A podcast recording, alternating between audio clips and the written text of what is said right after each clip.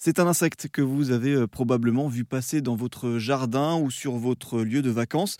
Son vrombissement et sa taille peuvent euh, impressionner. Euh, il s'agit de l'abeille charpentière ou Xylocopa violacea, la plus grosse abeille présente en France.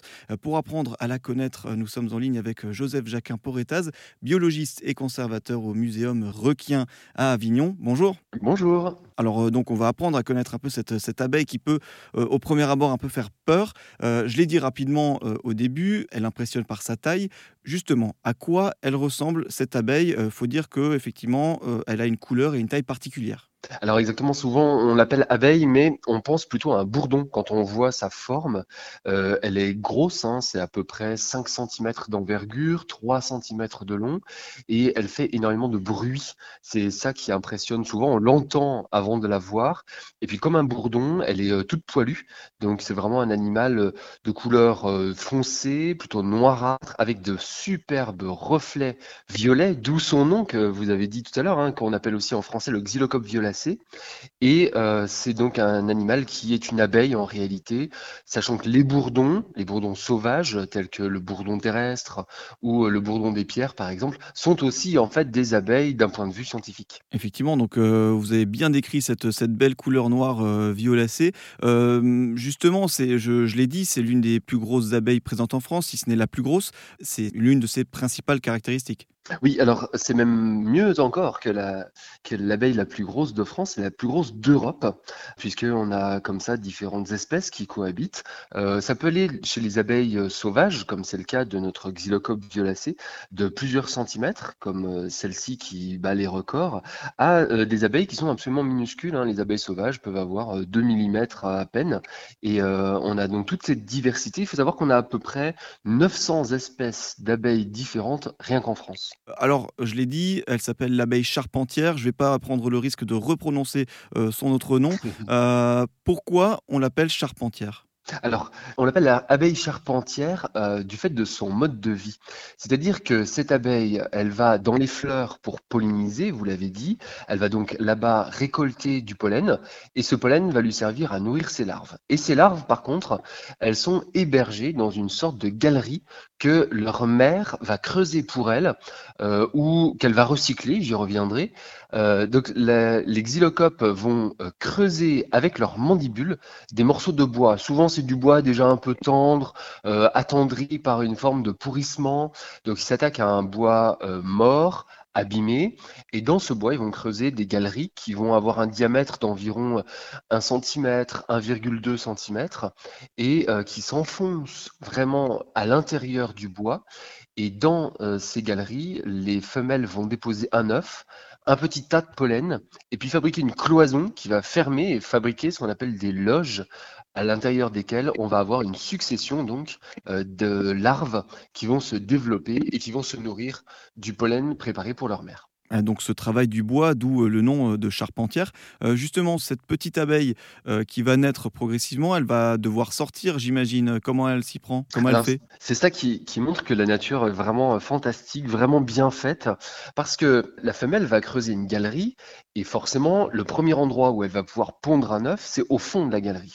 Ensuite, je vous disais, elle fabrique une petite cloison qui ferme cette première loge. Elle repond un œuf dans ce qui est le nouveau fond de la galerie. Elle fait une cloison, elle repond encore un œuf dans ce nouveau fond de la galerie, et ainsi de suite. Le truc, c'est que les premiers œufs pondus sont tout au fond. Donc si les premiers œufs pondus se développent trop vite, eh bien finalement on va avoir une abeille qui sera prête à sortir, alors que les œufs qui auront été pondus après vont la bloquer. Elle, elle, sera coincée par ses frères et sœurs qui ont été pondus après. Et là où la nature est bien faite, eh bien c'est justement que les œufs pondus les plus près de la sortie se développent plus vite que les œufs pondus tout au fond.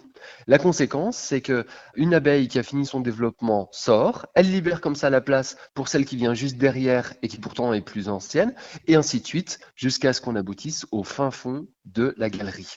Donc c'est vraiment très bien fait.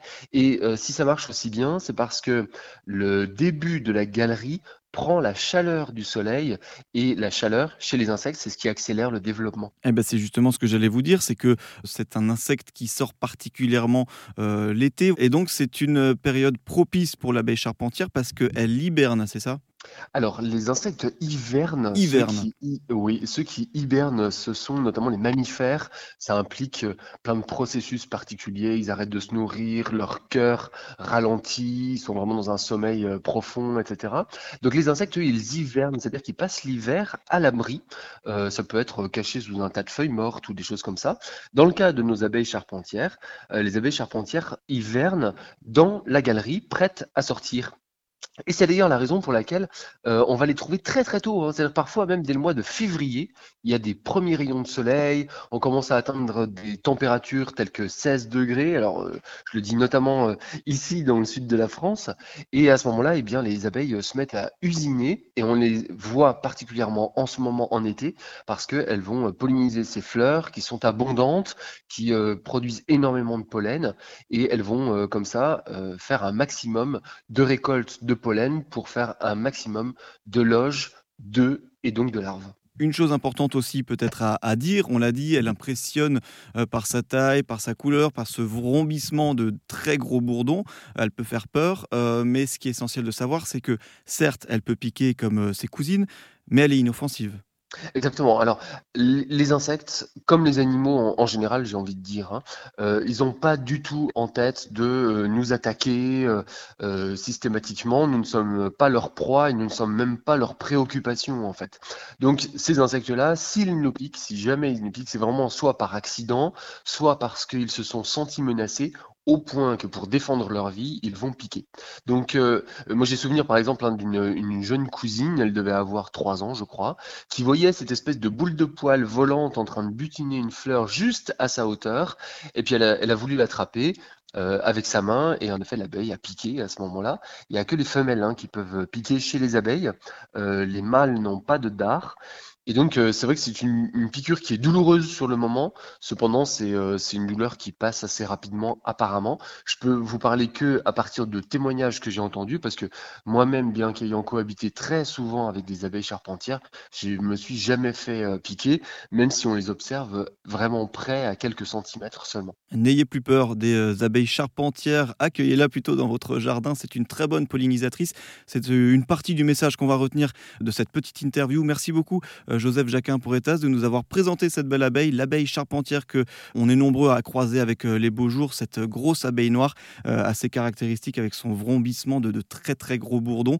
Euh, Merci beaucoup. Euh, Je rappelle que vous êtes biologiste et conservateur du muséum Requien à Avignon. Merci beaucoup. Merci à vous.